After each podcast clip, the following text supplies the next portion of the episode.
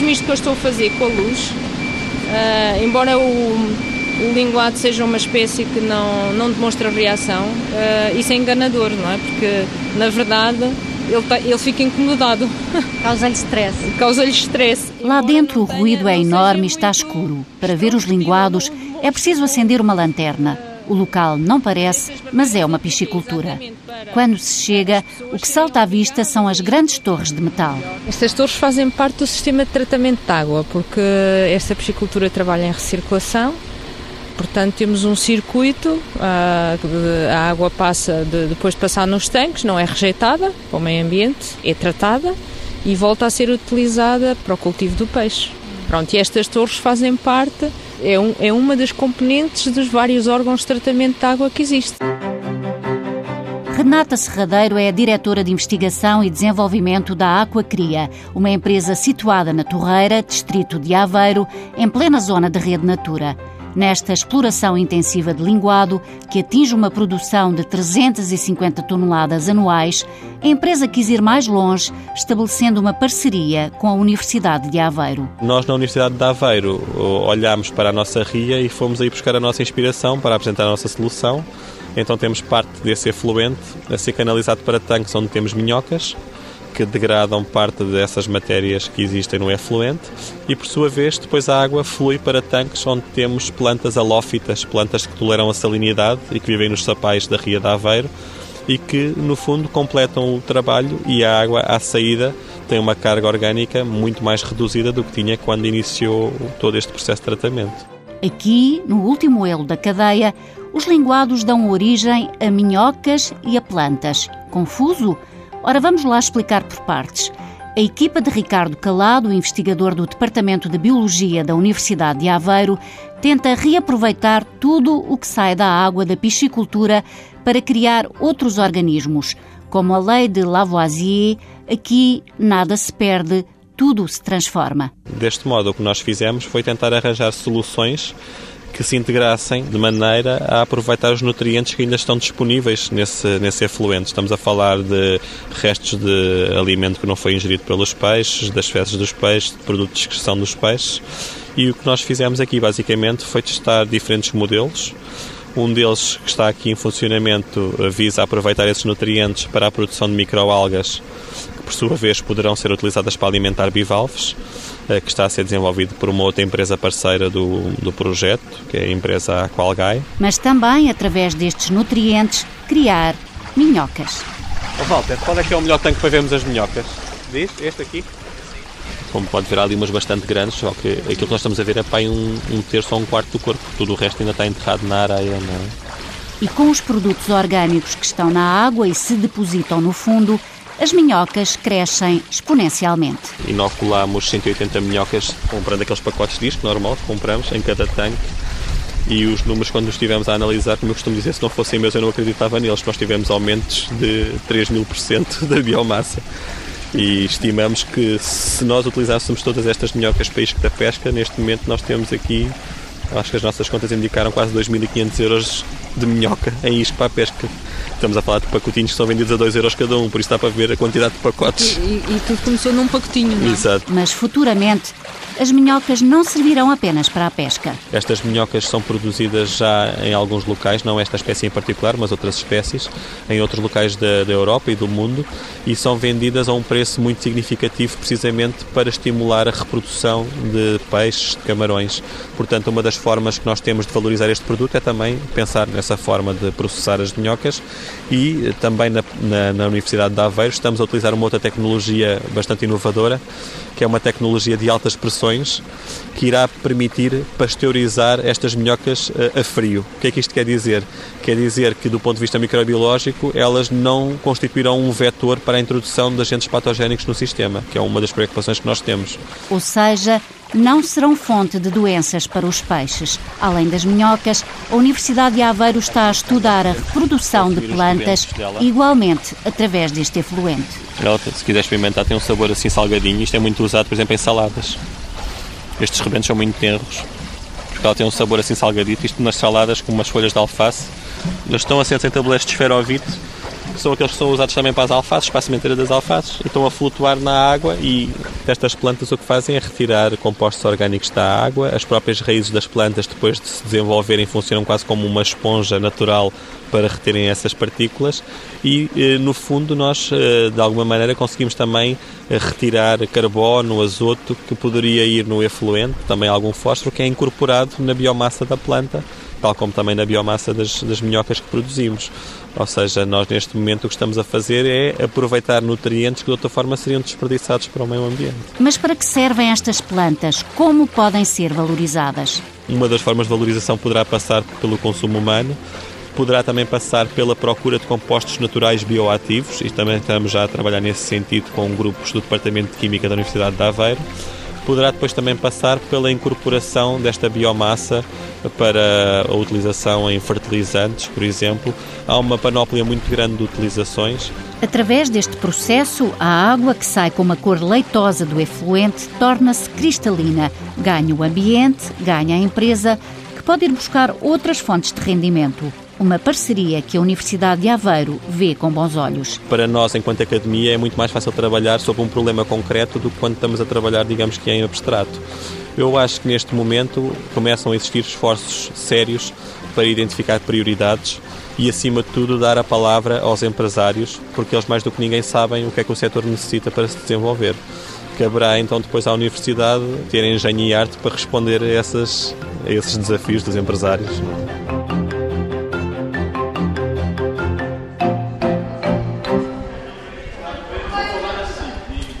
De norte a sul do país, as universidades estão envolvidas em investigação ligada ao mar.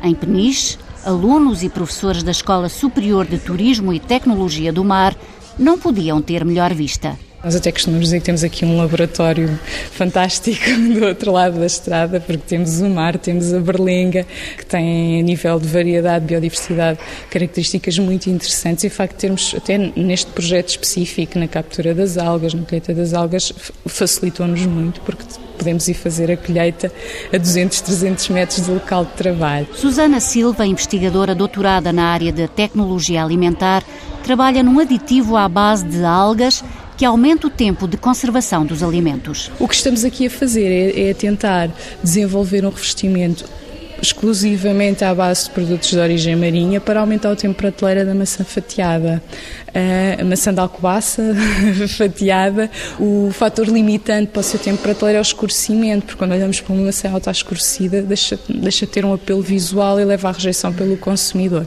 O que estamos a fazer é utilizar extratos de algas uh, que foram devidamente selecionadas entre algas comestíveis que permitam retardar esse processo de escurecimento e estamos com resultados ótimos. Uh, já foi submetido a uma patente. E esta técnica pode ser estendida a outros produtos. Na resolução de um problema que agora surgiu também na fileira da, da maçã de alcobaça e da pera rocha, até agora era utilizado um aditivo que impedia o escurecimento de, de, do exterior do produto quando era removido da refrigeração e este aditivo foi proibido.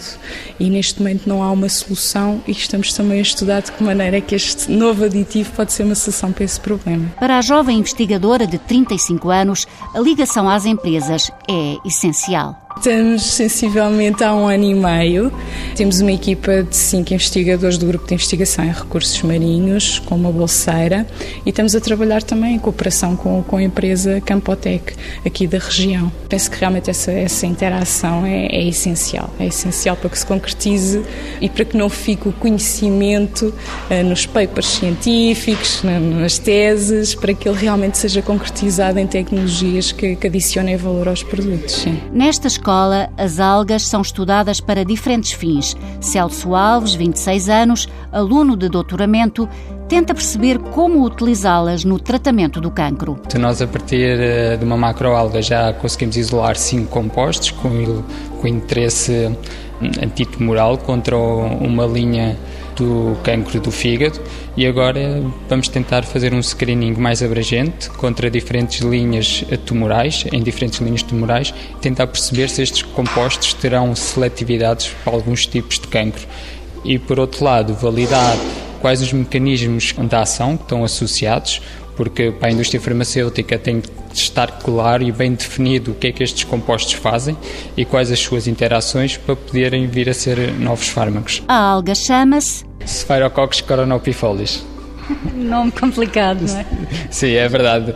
É, os nomes de, das algas aqui, de uma forma geral, são, são nomes bastante interessantes e pouco vulgares. Isto é, é uma alga vermelha que cresce aqui na costa de Peniche.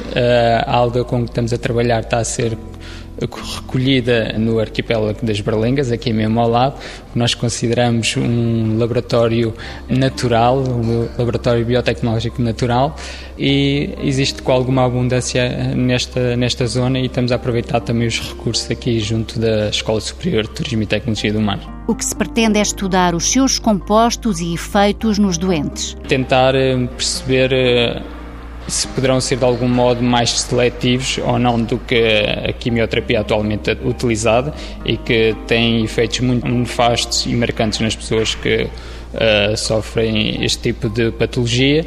Isto está também um pouco a perceber se poderão ou não ser menos tóxicos e com melhores efeitos. Celso está a levar a cabo o estudo em parceria com o Centro de Neurociências da Universidade de Coimbra e a Universidade de Santiago de Compostela. O seu objetivo é fazer com que, um dia, a sua experiência chegue à indústria farmacêutica. Se alguns já conseguiram lá chegar, por que é que nós também não poderemos lá chegar? E o fantástico da investigação é isso mesmo, nós termos um objetivo, queremos atingir, poderá correr bem, poderá não correr bem, mas acreditamos que vai correr bem e isso ajuda-nos a, a mover nesse sentido.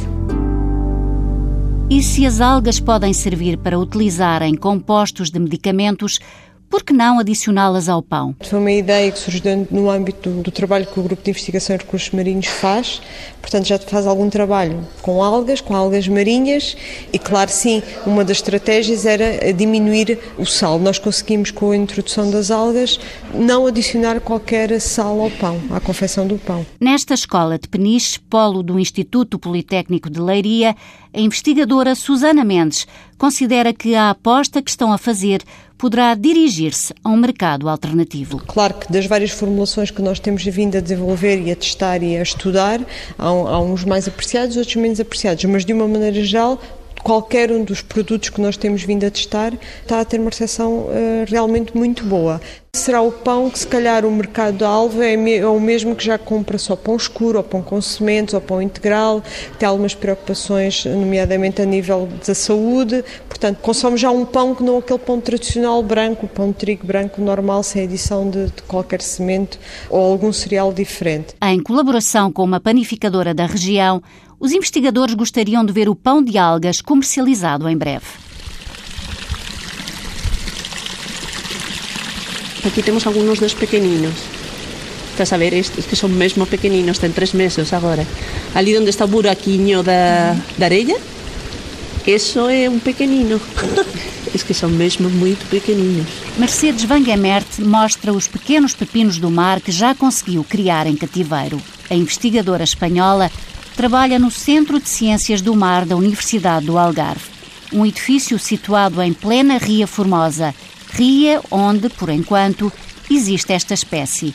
Mercedes vê grande potencial no recurso que é tão procurado em determinadas partes do mundo. Quase todos os países orientais eh, estão a comprar os pepinos do mar e estão a comer os pepinos do mar, mas o principal país é a China e mesmo tamén nos últimos anos tamén está a ser exportados para os Estados Unidos, porque ali as comunidades chinesas son tamén moito grandes. E están mesmo a comprar tamén moitas toneladas de holoturios, por exemplo, os pepinos do mar do norte de Marrocos están a ser exportados para os Estados Unidos con valores de quase 200 euros por kilogramo. É moito, moito dinero. É por iso que nós agora mesmo estamos centrados en, en unha especie de todas as que poden ser capturadas. Que é a Loturia arguinensis, que é a que tem um maior valor econômico e um melhor valor nutricional. Os orientais dão-lhe várias utilizações. Comem muito os pepinos na, na dieta normal, habitual, mas também eles utilizam como remédio medicinal porque eles utilizam, por exemplo, para algumas doenças do, do coração, também para urinário, também para a circulação da sangue, tem muitas aplicações médicas. E já estão a começar-se a, a trabalhar com algumas das nossas espécies para ver se realmente também tem estas aplicações médicas. Com tanta procura, a sobreexploração da espécie já é um problema. Nós conhecíamos que há umas pescarias de pepinos do mar no Índico e no Pacífico e ali estão a ser sobreexplotadas as populações. As pescas são muito fortes. Então, o principal mercado são os chineses. E os chineses, quando terminaram de capturar as espécies nestas áreas, começaram a tentar capturar no Mediterrâneo e na parte oriental do Atlântico. Como consequência, eh, começaram a desaparecer algumas populações. Por exemplo, na Turquia chegaram a capturar quase um milhão de indivíduos ao dia. Em dois anos desapareceram populações de três espécies de toda a área norte da Turquia. Para evitar a dilapidação dos pepinos do mar na costa portuguesa, até porque não há legislação sobre a apanha da espécie, Mercedes começou a criá-la em cativeiro, uma reprodução que levou tempo a conseguir mostra os tanques ao ar livre, onde, faça sol ou chuva, os investigadores se debruçam todos os dias. Estes são os reprodutores da Holothuria arginensis. Esta é uma das espécies que nós temos na ria. Elas podem alcançar até 60 centímetros de comprimento. E eh, a maioria delas, em tamanho, quando são adultos, podem eh, pesar entre 300 e 400 gramas, que é bastante pesado ficaram aqui nos tanques durante dois meses para aclimatar-se, para eh, otimizar a alimentação e depois foram utilizados para a reprodução induzida, que nós fazemos com o incremento da temperatura da água. Incrementamos a temperatura da água 2, 3 graus, eh, normalmente de noite, durante a noite, uma, duas da manhã. e então os machos liberam todo o esperma, depois as fêmeas aos 40 minutos tal. Então já começamos a retirar amostras de água para ver se já temos ovos eh, fecundados.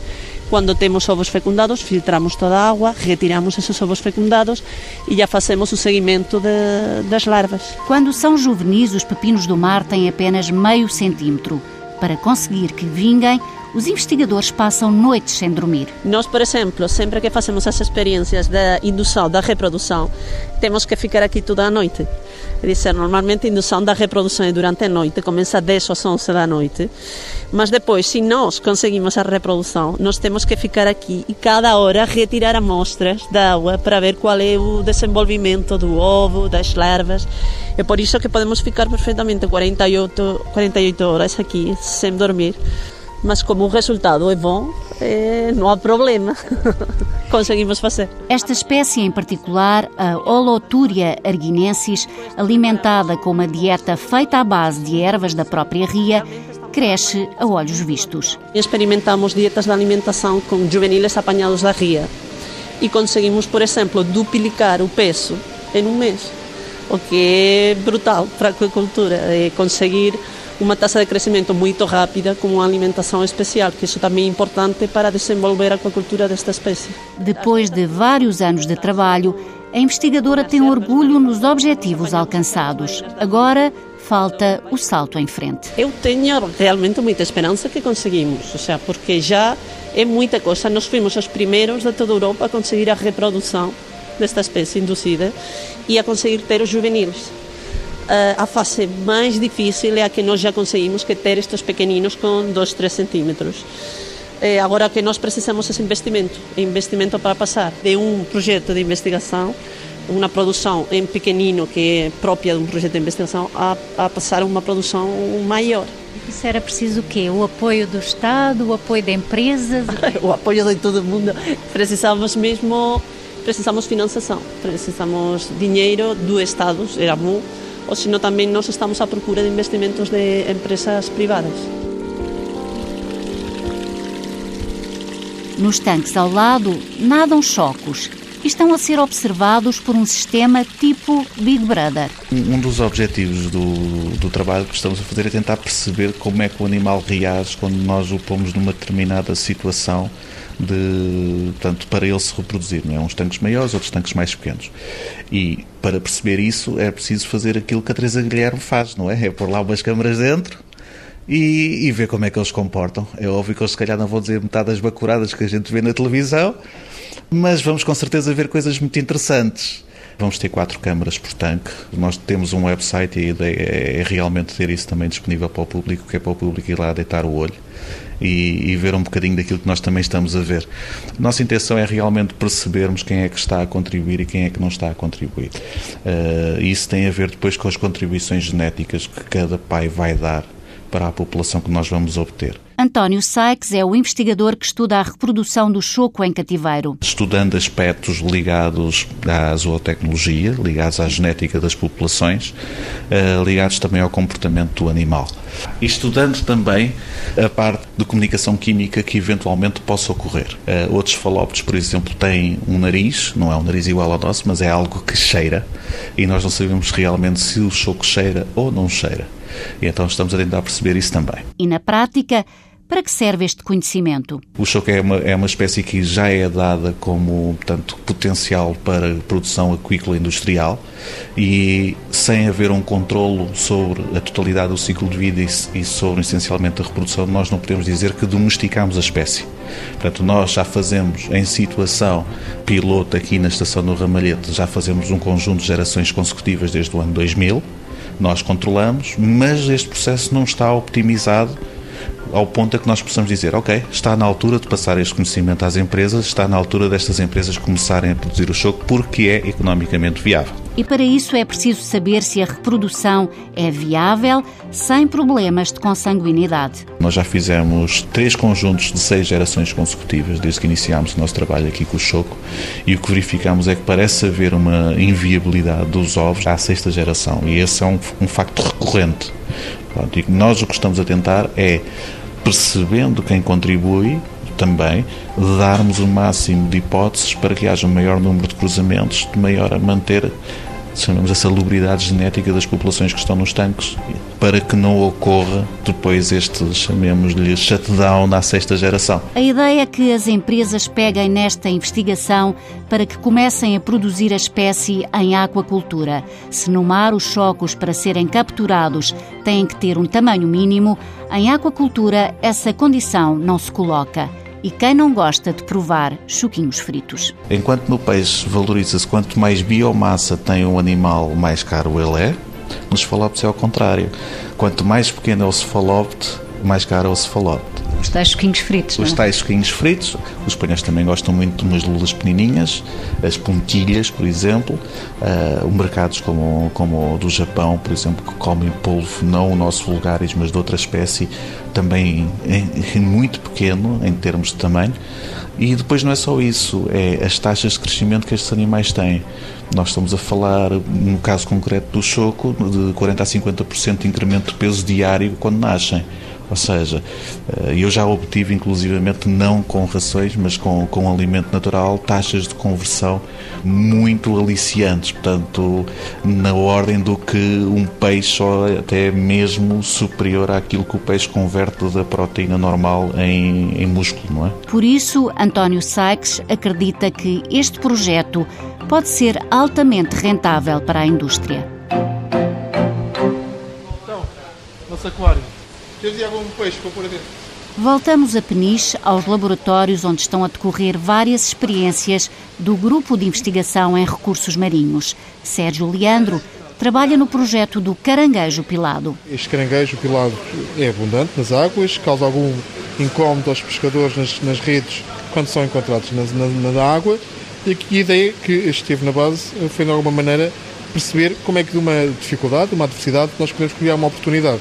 É um pouco isso, quer dizer, algo que à partida é um impacto negativo, pode ser uma, uma oportunidade de desenvolvimento e de, de, do surgimento de novas, eh, novas empresas, novas tecnologias e novos, novos produtos. A ideia é extrair valor de um recurso que, nesta altura, nada vale.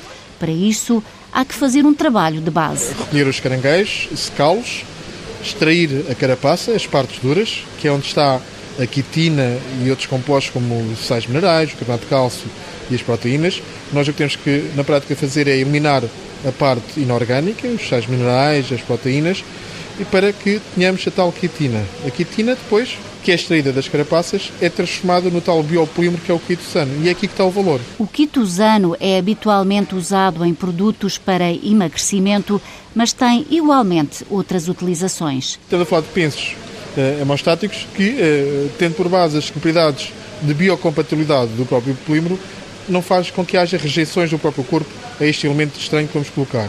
Para além disso, este quitosano também pode ter algumas propriedades antibacterianas e, para além de estancar a própria hemorragia, evita que haja as infecções decorrentes de feridas, sobretudo quando falamos de queimados, extensões elevadas do corpo, em que a aplicação de pensos de quitosano aumenta aquilo que é a regeneração do, do próprio, do próprio, dos tecidos e evitam que eh, ocorram as tais eh, infecções decorrentes de agentes patogénicos como bactérias. É? O quitosano pode ainda servir para fertilizantes.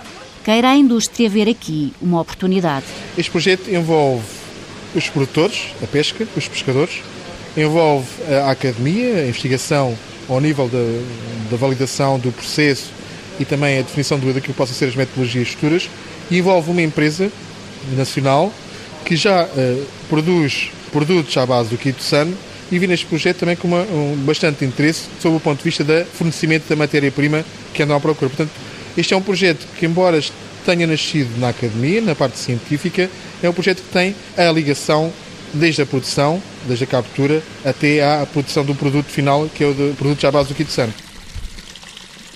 Se uma lapa se juntar a um fruto como o medronho, o que poderá surgir daqui? Mais valia, portanto, no produto da lapa, no, no modo diferente uh, de consumo, adicionámos os frutos vermelhos para ir buscar a função antioxidante uh, dos frutos vermelhos, em substituição, portanto, da adição de antioxidantes sintéticos.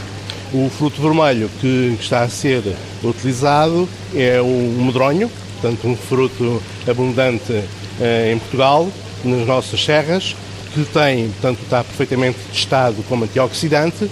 Portanto, estamos agora, ao adicional ao pâté, uh, ver que mais-valias sensoriais também, para além das mais-valias de antioxidante. Além do pâté de atum ou de sardinha, que já são comercializados, o investigador Rui Ganhão diz que pode muito bem um dia destes surgir este patê no mercado. Eu estou convencido que sim, no, no, no final eh, de 2015 penso que poderá estar já em parceria com alguma empresa a desenvolver uh, este produto.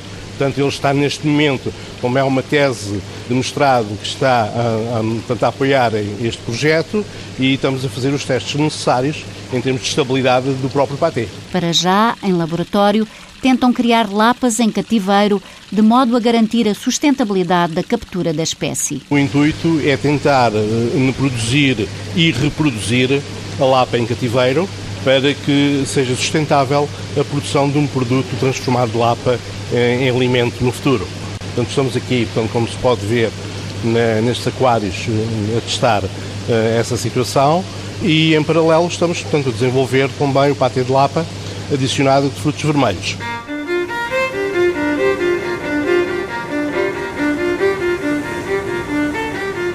Num país que cheira à maresia, é para o azul do oceano que se voltam os olhos dos investigadores. Há vontade, há investidores, há futuro. Eu acho que já começa a ser o presente, acho que já começa a ser, já, acho ou é um futuro muito próximo ou é algo fala-se muito do potencial do mar e, e, muita gente pergunta então quando é que se concretiza esse potencial, mas eu, eu já vejo provas dessa concretização, não sei se algo parcial por trabalhar um pouco nesta área, mas, já vejo provas, já temos algumas patentes submetidas na busca de, novos, de novas fontes de alimentação, na valorização das algas marinhas, portanto acho que não é apenas um chavão, é algo que, que já estamos a assistir, já é um presente, penso eu.